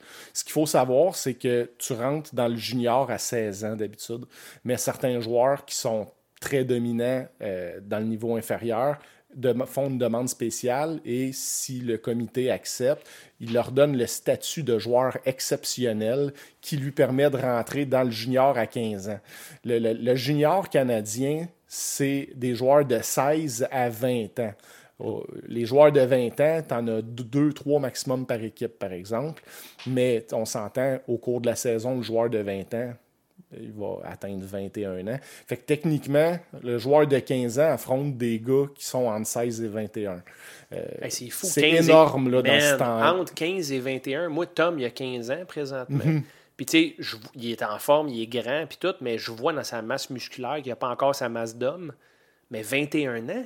Puis à, 20 puis à 15 ans, il a compté, je pense, 38 buts en une soixantaine de games dans la OHL, ce qui était plus que Connor McDavid au même âge. À ce moment-là, c'était comme déjà décidé, c'est le premier choix l'année de son repêchage, c'est sûr. Il reste deux saisons complètes à jouer dans le junior. Normalement, tu fais toujours plus l'année suivante, puis plus encore l'année suivante. Fait que tu te dis, s'il fait 39 buts à 15 ans, il va en compter 50 à 16, puis il va en compter 70 à 18, tu sais, c'est un- à 17. C'est un peu ça le- la courbe normale euh, de- des stats sur les joueurs en progression. Mais euh, il y a eu la COVID, puis au Québec, on a réussi, euh, le- Gilles Courteau, junior majeur du Québec, a réussi un, coup de maître. Il a réussi à négocier au travers de la COVID. Puis il y a une saison au Québec, il y a une saison dans l'Ouest, il y a une saison aux États-Unis, mais il n'y a pas eu de saison en Ontario. Fait que Shane Wright n'a pas joué son année de 16 ans. Puis cette année, c'était son année de 17 ans. Puis il y a eu une saison une bonne saison, 96 points en 63 games. C'est un bon ratio de points par match, mais les premiers choix au total, souvent, c'est des gars qui vont faire une centaine de points. Puis surtout que lui, Ben, vu il y avait les 96. tient- Il y avait je le 96. sais, mais on- C'est- le monde, je le monde sont sévère. sévères, mais tu sais, il a juste compté, euh, il a juste compté une trentaine de buts. c'est, euh, mais oui, euh, c'est, un peu un désavantage quand ça fait longtemps que tu es le favori. Un moment donné, on dirait que le monde sont comme pas tanné, mais un peu blasé. OK, j'ai- on a tout vu de lui. Là, on se met à, à se poser trop de questions, à On overthinker. over-analyse. Exact. Puis c'est pas un joueur flashy, Shane Wright. Euh, c'est un joueur qu'on projette qui va devenir peut-être un Patrice Bergeron, ce qui serait exceptionnel. C'est un Hall of Famer. Exact. Mais Slavkowski, qu'on a choisi au premier rang total, c'est un gars qui n'était pas dans les. euh, il y a deux ans, on n'aurait même pas, euh, on l'aurait même pas mis en première ronde. Au début de l'année, on le mettait top 10. Euh, mais il a joué aux Olympiques, puis il a joué au championnat du monde senior. pour l'équipe de la Slovaquie. L'équipe de la Slovaquie n'est pas bien nantie comme l'équipe du Canada. Pas autant, Donc, du moins. si on, si on des joueurs de euh, 17 ans euh, qui, sont, euh, qui sont prêts, ils vont les faire jouer. Tu ne verrais jamais un joueur de 17 ans sur Team Canada avec les hommes. Tu sais, on a assez de bons joueurs pour, pour laisser les joueurs de 17 ans euh, euh, être un ado puis se développer. Mais lui a été choisi pour les Olympiques. Les Olympiques réunissaient pas les joueurs de la Ligue nationale cette année mais les meilleurs joueurs de la KHL, les meilleurs joueurs euh, de la Ligue suisse, de l'Allemagne, euh, de la Suède, de la Finlande, c'est toutes des ligues professionnelles dans lesquelles il y a des anciens joueurs de la Ligue nationale qui jouent. Puis si tu regardes les équipes du tournoi olympique, euh, la plupart des joueurs, c'est des joueurs qui ont été repêchés dans la Ligue nationale, des joueurs qui ne sont plus dans la Ligue nationale ou qui n'ont pas réussi à percer la Ligue nationale, mais quand même des gars qui ont été draftés, là, puis des hommes. Puis il a été le meilleur joueur du tournoi olympique avec 7 buts en 7 matchs. Le gars fait 6 pieds 4, 225 livres. C'est un attaquant de puissance avec un gros coup de patin. Moi, je souhaitais. Tu sais, moi, je me considère pas comme un dépisteur, donc je les ai pas vus assez jouer. J'ai pas vu les gars jouer, je ne sais pas c'est qui le meilleur, mais je souhaitais que Slavkovski soit le meilleur à cause de tu sais, son skill set. là. 6 pieds 4, 225. À Montréal, on a des petites Mais équipes j'ai depuis une 20 question. ans. Oui, mais est-ce que c'est encore pertinent d'avoir des gros joueurs pesants? Quand ils sont rapides, oui. Puis lui, il l'est. Oui, il est rapide. Puis euh, oui, c'est encore pertinent. Puis surtout quand tu arrives dans les séries. Euh, c'est sûr que le hockey est plus rapide qu'avant. Puis des petits joueurs comme Johnny Gaudreau, euh, il y en a plein là, qui réussit à. Tu sais, des Martin Saint-Louis, il y en a plein dans Ligue nationale. On en a à Montréal. Cole Caulfield, c'est un bon exemple, mesure 5 pieds 7. Puis il, a compté une vingtaine de buts cette année. Il va en compter 30 l'année prochaine, puis 40 dans deux ans. Je suis même pas inquiète. Mais ça t'en prend aussi des gars plus gros Des gars imposants. des gars imposants. Puis euh, Slavkovski, c'en est un. Puis après ça, au championnat du monde senior, euh, Slavkovski a encore été le meilleur joueur de son équipe. Il a commencé sa deuxième ligne. Puis il était, c'était la meilleure ligne de son équipe. La première ligne avec Thomas Tatar, un ancien des Canadiens, en arrachait. Puis quand ils ont monté Slavkovski sur le trio de Tatar, ben, le trio s'est mis à produire. Fait que le gars, il a déjà. Slavkovski a joué il- Tatar, Ouais. Puis il, a rendu ses, ses coéquipiers meilleurs de par son jeu. Euh, fait que pour ça, moi, j'étais content qu'il soit choisi.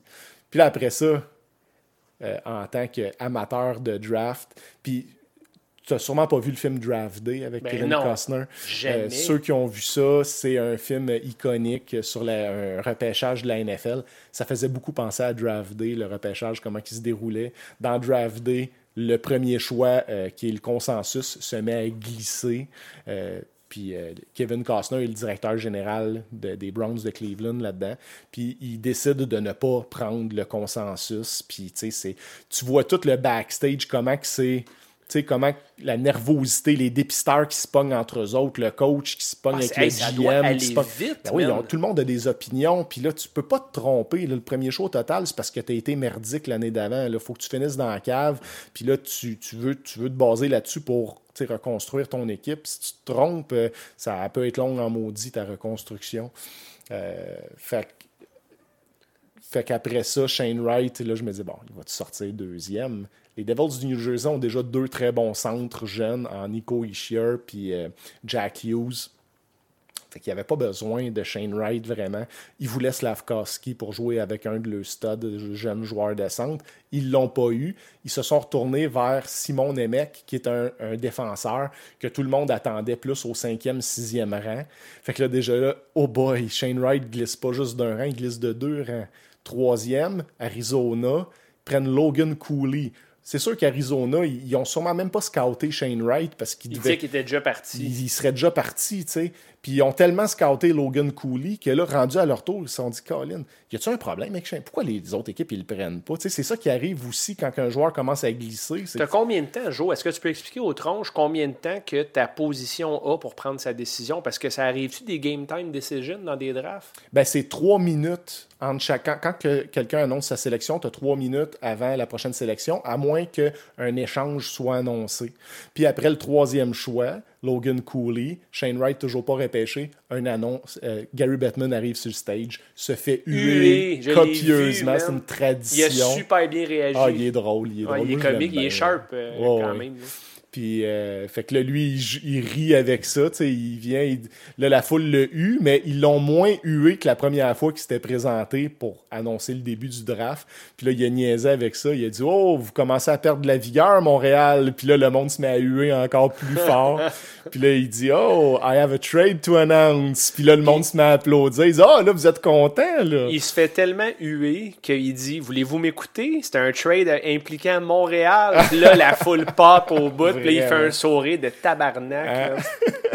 Puis là, là, là, là, là, sur le coup, Shane Wright n'est pas encore repêché. Je me dis, aïe, ça serait Là, ça aurait été comme dans Draft Day.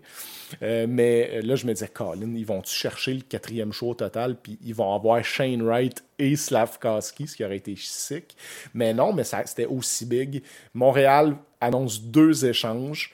Un échange qui envoie euh, Romanov. Alexander Romanov, Alexander le défenseur. Romanov, le, le jeune défenseur qui, qui- qui a beaucoup joué les deux dernières saisons, qui est un, un favori de la foule à Montréal, un jeune avec du charisme, qui, a un frappe, bon patin, puis qui frappe.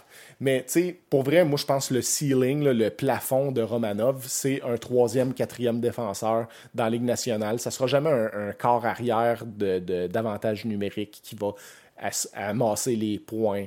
Euh, ça va donner un défenseur. Sais, c'est un bon défenseur, il va devenir probablement meilleur, mais je pense pas qu'il soit mieux qu'un troisième, quatrième défenseur. On l'a échangé aux Highlanders contre le 13e choix au total.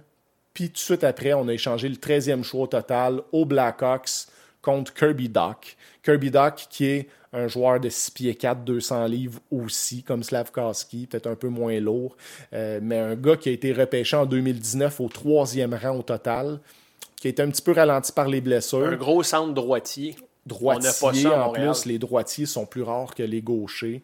Euh, il, y a un, il y a un coup de patin intéressant pour un joueur de sa taille. C'est un joueur qui est bon dans les deux sens de la patinoire. Euh, puis ça fait penser, tu sais, le, le nouveau président des Canadiens, c'est Jeff Gorton, qui est l'ancien directeur général des Rangers.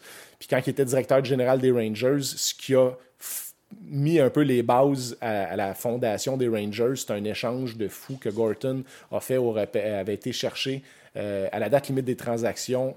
Il avait donné Derek Brassard, qui était un bon joueur de deuxième, troisième trio pour aller chercher Mika Zibanejad, qui était un jeune de 21 ans aussi, grand, qui se développait pas assez vite. Au... 21 ans, c'est jeune en Alors, titi, il était à. Ottawa en plus. Il était à Ottawa, puis là, après ça, il a explosé à New York. Puis aujourd'hui, Zibanejad, c'est le meilleur centre de l'équipe, un joueur 80 à 100 points.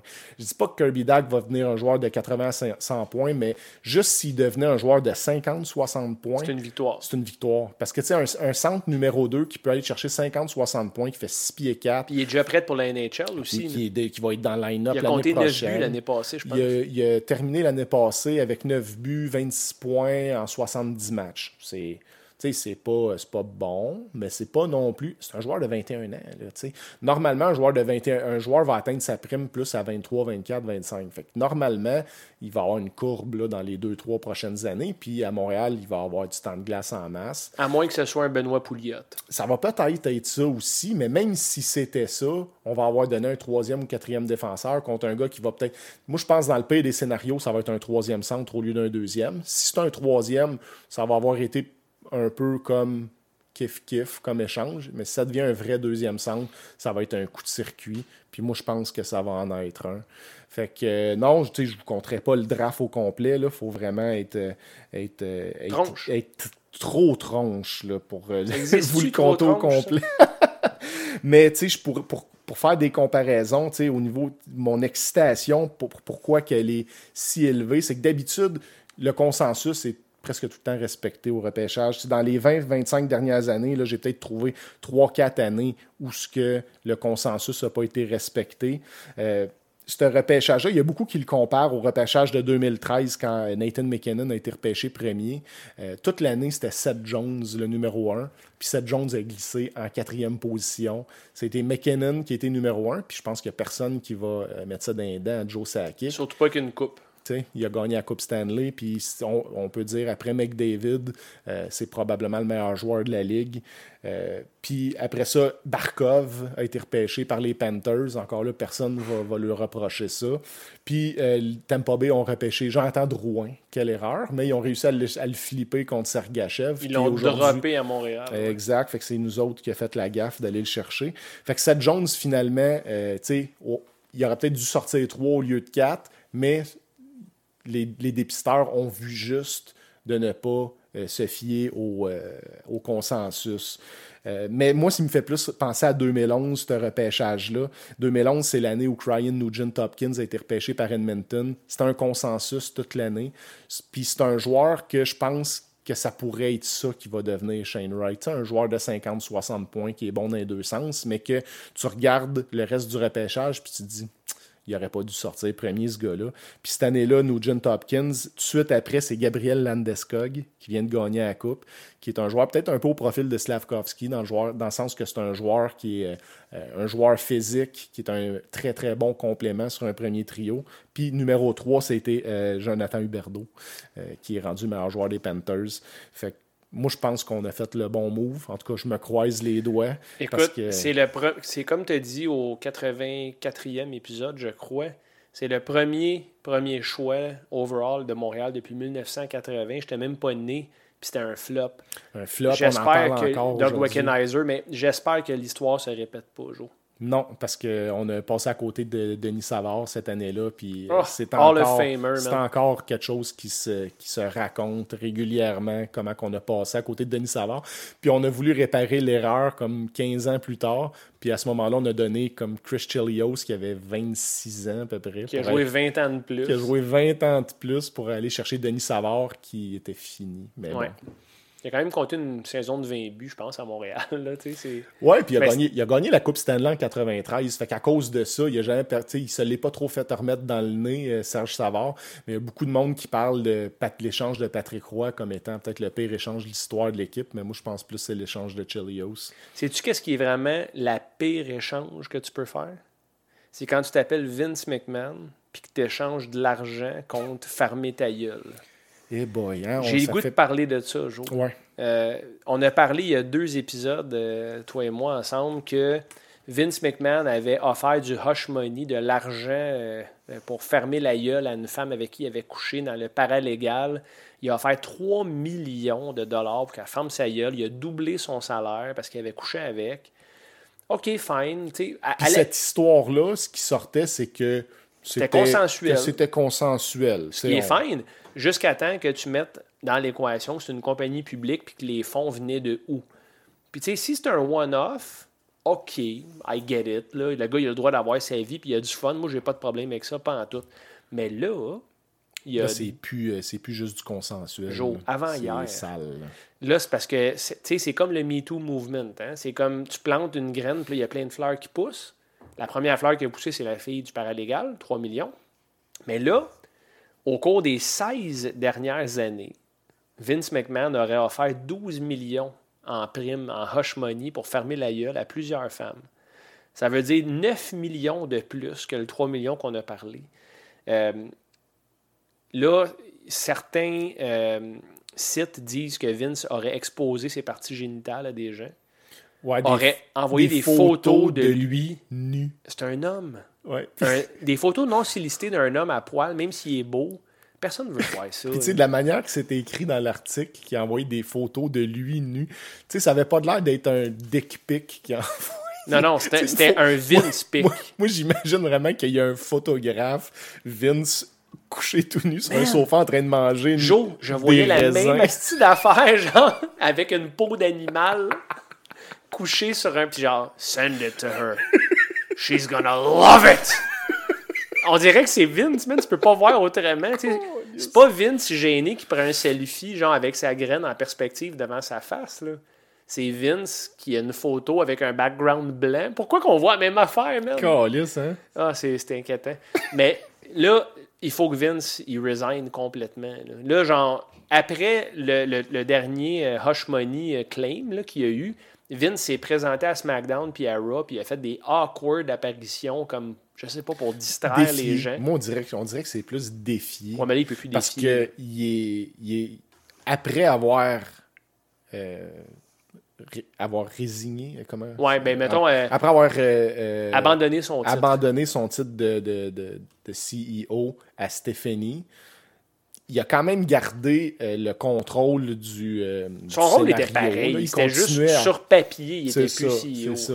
Mais me semble si tu n'es plus CEO à cause que tu es dans un scandale comme ça, tu devrais pas aller faire des apparitions à la télé où ce que tu joues au personnage Vince McMahon puis tu, tu têtes la foule avec il y avait en plus du deuxième niveau là dans il y avait de l'air de, de- de demander l'appui de, de, de l'univers WWE Il est pas bien, ce monsieur-là, man. Je te le dis, là, il, y a un, il y a un genre de un God complexe, là, depuis toujours. Il y a toujours eu un God complexe, encore pire depuis qu'il a acheté WCW en 2001.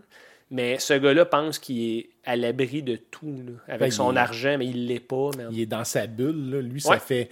ça Tout le monde, il dit qu'il a raison. 30-40 ans qu'il il- c'est un workaholic qui ne fait que ça, diriger le WWE. Puis dans ce microcosme-là, il est Dieu. Il est là, Dieu. Les gens ont peur de lui. Les gens ont peur de tousser devant lui. Les gens ont peur d'éternuer devant lui. Les gens ont peur d'hocher la tête devant lui. C'est tout, tout legit ce que je dis, by the way. là. Vince, il pogne les nerfs après le monde qui font ça. Il est mongol, ce petit vieux calice-là. Puis malgré que je l'adorais quand j'étais jeune homme, quand j'étais petit gars même, euh, je le voyais faire son play-by-play, puis euh, je, je le trouvais écœurant. Il était le fun. Il ajoutait beaucoup de saveur à mon émission préférée. Là, je suis en train de voir le genre d'humain que c'est. Tabarnak, c'est pas édifiant, man.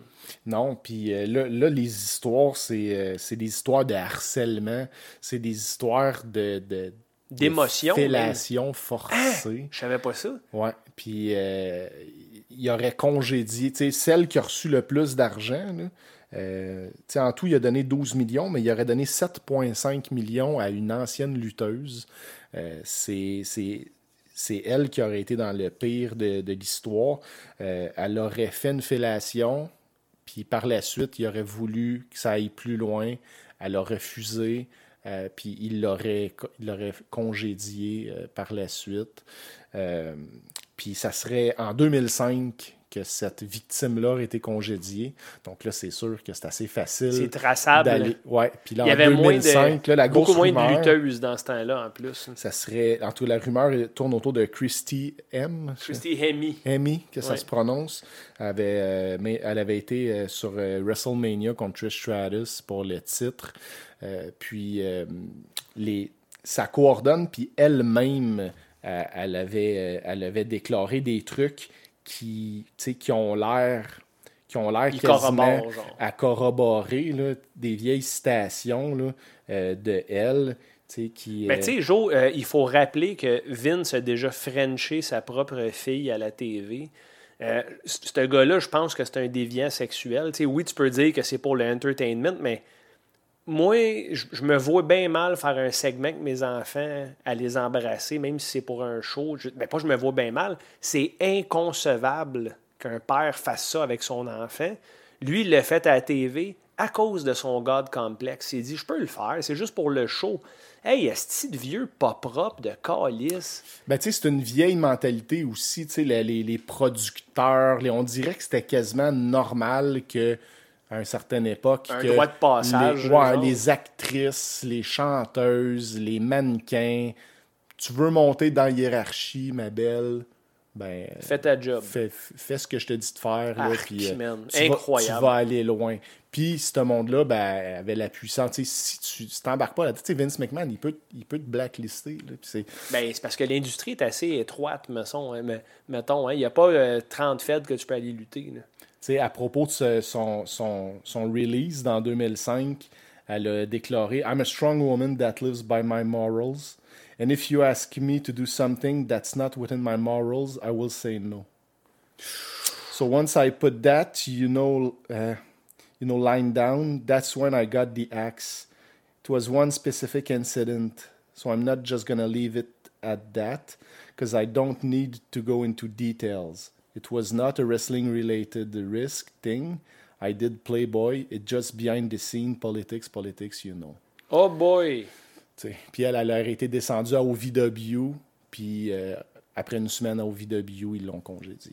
Wow, man. Ouais, puis c'était en 2005. En 2005, il y avait Molly Holly aussi qui a Non. été congédiée. Ça ne fit pas le Non. style à c'est parce que Christy Amy, c'était pas une fille qui venait du monde de la lutte. Molly Holly, oui. Puis il y avait Don Mary aussi en 2005 qui a été release. Qui est une ECW que pff, elle, aurait, elle se serait pas plaint, elle, je pense.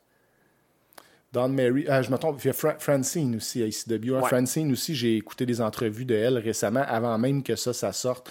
Puis elle avait des affaires weird à dire sur Vince. Euh, Mais c'est sûr. Man. rien passé là, avec elle, mais c'est bizarre. c'est mêlé. le nombre de calls déplacés que ce petit vieux pas propre-là a dit, man? C'est garanti qu'il y en avait. Là. Ça a l'air que Francine, elle se faisait bouquer dans des Brian Panties, puis des, des, des, des affaires de vraiment juste de sexe. Ouais, s'entend de danseuse. Puis elle, elle disait, moi, j'ai jamais fait ça ici de Bio. J'étais impliqué, j'étais manager, je pouvais prendre des bombes. Moi, je m'en venais ici pour, pour faire Travailler. partie du show, Je pour m'en vais travailler. travailler, ouais. Puis euh, elle a mis son pied à terre, elle voulait pas faire ça. Puis euh, Vince, il a, un moment est allé à Vince, puis euh, Vince, il a dit quelque chose qui c'était vraiment bizarre, qui a dit, tu sais, il dit, si tu veux monter, il dit, viens me voir, il dit, donne-moi une tape dans le dos devant tout le monde, puis dis-moi, hey Vince, as-tu quelque chose pour moi? Puis là, elle a dit, what the fuck, tu sais, veut-tu vraiment que je fasse ça? Tu sais, c'est comme... Puis la, pro- la prochaine, le show d'après, elle l'a fait. Vince il est, occu- tu sais, il est en train de jaser avec des exécutifs, puis tout. Puis elle est arrivée en arrière de Vince, elle lui a donné une grosse tape dans le dos, puis dit Hey Vince, qu'est-ce que t'as pour moi aujourd'hui? Puis là, il aurait parti à rire, genre, il dit Ah, that's my girl, ha ha ha. Puis, mais tu sais, mais elle a dit, elle a dit que je me sentais sale là-dedans. Ouais. C'est comme, on dirait que comme pour me faire bouquer, là, f- tu sais, fallait que je me plie, euh, puis j'ai pas aimé ça. tu sais. Fait, fait que, on s'entend-tu que tu sais, ça start des fois de te mettre la main dans un engrenage là, euh, qui t'amène à, à faire des trucs euh, que tu veux pas faire. J'aimerais pas ça être, euh, tu sais, c'est, être une femme, puis je suis content de pas avoir de filles parce que Ah, man. ça, ça doit. C'est pas évident, man. C'est pas évident. Puis, tu sais, Vince, euh, il y, a, y a trop d'affaires weird qui sont arrivées au fil du temps pour pas que ce gars-là soit puni. Puis, le karma le rattrape présentement. On en a parlé à notre épisode ensemble, Joe. Puis, je pense que ce qui arrive à Vince maintenant, c'est le juste retour du balancier. Il a, il a fait chier tellement de workers, man. Du monde qu'il a utilisé jusqu'à temps qu'il soit plus utilisable parce qu'il les a exploités à 280, 300 jours par année. Man, c'est pas humain, ça, là Non, non. de les faire bumper, puis de pas dormir, puis de prendre des avions, puis de payer leur hôtel. Puis après ça, j'ai fini avec toi. Le nombre de suicides qu'il y a eu, là, ça s'est calmé parce qu'il y a d'autres. Il y a, il y a des adultes qui se sont Ah mêlés. Là. Puis les yeux fermés sur les problèmes de drogue de ses employés. Puis, Je suis content de ne pas être lui, puis je suis content de ne pas travailler pour lui, man. C'est tout ce que j'ai à dire. Bien dit. Joe, on est rendu aux recommandations de la semaine. Euh, je t'écoute.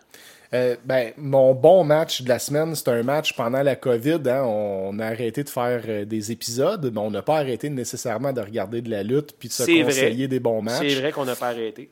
Donc ça, c'est un match que, on- que je t'avais euh, que je t'avais envoyé euh, sur Messenger euh, dans, dans notre group chat avec euh, Tristan. Euh, mais tu on en a parlé vite après que après que tu l'aies regardé. Mais j'aimerais ça que tu t'en fasses la review pour les tronches. C'est Magnum TA contre Tully Blanchard. Ah, man. C'est pour le TV c'est Championship, dans un ça, I Quit match pour le TV Championship. Ça se passe à Starcade 85 de À, Greensboro Coliseum en Caroline du Nord, 28 novembre 85, devant 18 000 spectateurs. C'était un événement double, euh, comme deux arénas séparés. Tu avais un gros, gros show, 16 000 personnes au euh, Omni Arena de, de Atlanta, C'était- Georgia. Ouais, exactement. Euh, puis t'avais Flair contre euh, Dusty Rhodes, là, qui était comme le main event là. Puis t'avais Ouais. le main event Magnum TA contre Tully Blanchard dans la cage. C'est un match extrêmement violent. Euh, J'ai hâte que tu m'en parles. Avec plaisir. Mon mauvais match, je sors encore un peu des sentiers battus, mais c'est deux gars qui ont quand même eu une carrière dans la lutte, mais là, ça sera pas un combat de lutte à nouveau. Ça se passe à UFC 9. Motor City Madness le 17 mai 96 au Cobo Arena de Détroit devant 10 000 spectateurs. C'était le, le rematch entre Ken, Ken Shamrock et Dan et Severn. Dan J'allais te recommander ça. Tu. Je te le jure, c'est la tête de mes enfants. Pour vrai? Caliste, c'est un esti d'hasard. Je l'ai pas mis. J'ai mis d'autres choses. Mais j'allais te recommander ça. Ah, J'ai dit, ah non. non. Ben, c'est chiant parce que c'est- vraiment long. Fait que je- ce qui est le fun avec YouTube, c'est que tu peux mettre ça à x1.5 ou x2. Je, je vous conseille les tronches. Ça serait, c'est le fun, là, quand, tu sais, c'est sûrement 6, plus le ça fun. n'existe pour- pas, x6. Ah, je sais pas si ça se rend jusque-là, mais accélérer la vitesse parce que vous allez vous tirer une balle avant la fin. Ouais. Ah, tabarnak. ben écoute, au moins je sais de quoi je vais parler. Ah, on avait loué la cassette, je sais Je pas si t'en souviens, puis on pensait On- que, on pensait que ça serait on pensait bon. que c'était le premier match entre les deux. On savait, on avait entendu, Ah, il y a eu un bon match entre Shamrock et Severn. C'était pas celui-là. Non, non, c'était pas bon. C'était très pas bon, mais je t'en reparlerai euh, dans deux semaines. Euh, moi, Joe, on a parlé euh, à l'avant-dernier épisode, on a parlé du retour de Ric Flair. On a fait un parallèle avec Roy Jones qui s'accroche ou qui s'est accroché trop longtemps. Puis euh, qu'on était les deux mutuellement d'accord avec le fait que le gars, s'il a le goût de continuer, ben qu'il continue, man. C'est sa décision. Puis Roy Jones avait dit la même affaire. Si j'ai le goût de continuer à boxer puis je meurs dans le ring, ben ça, c'est mon choix. Puis je suis bien avec ça. Ben Roy Jones, quelques années après sa prime, euh, il y a eu un combat contre Jeff Lacey. Et selon moi, c'était en 2009. euh, c'est le dernier bon combat de Roy Jones. Donc, je te conseille pour la première fois de l'histoire, d'histoire de tronche, je te conseille un combat de boxe. C'est Roy Jones Jr. contre Jeff Lacey en 2009. Euh, je l'ai regardé souvent, ce combat-là. Puis, c'est pas forçant. Non, ben c'est cool. Je l'ai pas réécouté, moi, depuis le temps. Fait que bien content d'avoir à, à revisiter ça. C'est très bon. C'est très, ben, à mon avis, c'est très bon, du moins, parce que c'est de voir Jones revenir à ce qui l'a rendu le meilleur boxeur livre pour livre des années 90. Le mauvais match, il y a un lutteur qu'on ridiculise, puis qu'on va ridiculiser jusqu'à sa mort depuis les années 80-90, Virgil. Virgil, présentement, a eu un diagnostic de démence avancé. Il- Et je crois, je crois, un diagnostic de cancer également. Il en reste pas très longtemps. Puis il n'y a pas une scène, ce gars-là, puis il en arrache. Donc, on va rire de lui. Le mauvais match, c'est Virgil. c'est Virgil contre Giant Gonzalez Oh boy. en 1993. Ouf. Ouf, c'est tout ce que tu as à dire, Joe, c'est bien correct. Merci les tronches euh, pour cette semaine. Euh, on se reparle la semaine prochaine. Ben et moi, on se retrouve pour parler de nos passions de gaming, jeux vidéo, des films d'horreur et euh, Plus encore. plus encore. T'as bien raison. À bientôt les tronches. C'est reparti. Deux jambes de Will suivi d'une droite. Le troisième combat-là contre Hilton, c'est c'est le destin. J'ai réussi à battre David Ton. Je savais que j'étais meilleur que lui. Je savais que j'allais le battre. J'ai gagné sur ce soir-là, j'étais un bâtard. Je voulais gagner, il fallait pas que ça passe à côté de ça. Ce gros combat-là, qui était le début de quelque chose, est devenu la fin. Est devenu la fin parce que les émotions tellement fortes m'ont remporté ailleurs.